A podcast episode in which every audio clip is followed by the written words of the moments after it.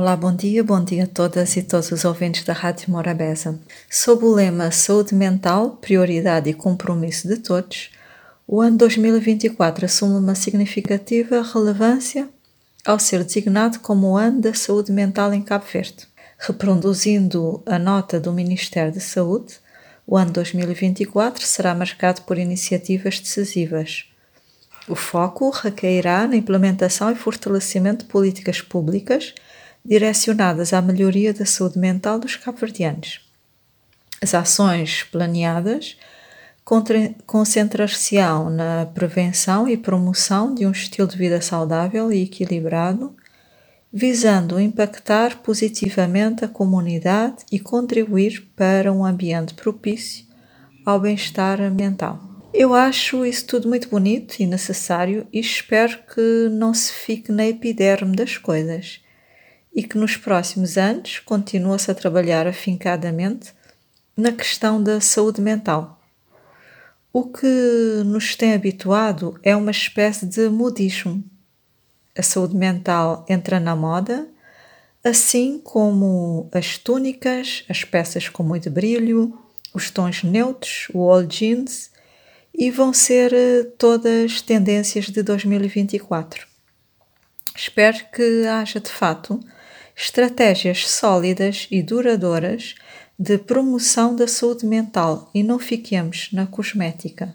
A meu ver, quando falamos da saúde mental das pessoas, são vários os fatores que interferem na nossa saúde mental, desde a qualidade de vida, o ambiente de trabalho, a qualidade ambiental, as políticas públicas, as relações sociais comunitárias, o ter bons e grandes amigos, isso tudo afeta a nossa saúde mental. Nós devemos ser os primeiros responsáveis a cuidar da nossa saúde mental, adotando estilos de vida que, no fundo, acabam por ser escolhas, eh, estilos de vida saudáveis, como fazer exercício físico, preservação do sono, alimentar como deve ser, cuidar do cérebro, investindo na meditação, na gestão das emoções e outras atividades de relaxamento. São formas de prevenção, de cuidar da, da saúde mental, de evitar a ansiedade, o medo, o stress. Agora, obviamente, que o Estado tem aqui um papel fundamental se tiver uma percepção holística e trabalhar em várias frentes, eh, desde combate à pobreza, estudos científicos revelam que os mais pobres são os que estão mais expostos a problemas mentais, desde uh, as substâncias psicoativas, o controle de substâncias psicoativas. As bebidas alcoólicas, por exemplo, são uma ameaça à saúde mental, significa que o Estado deve assumir o seu papel de proteção da saúde da população.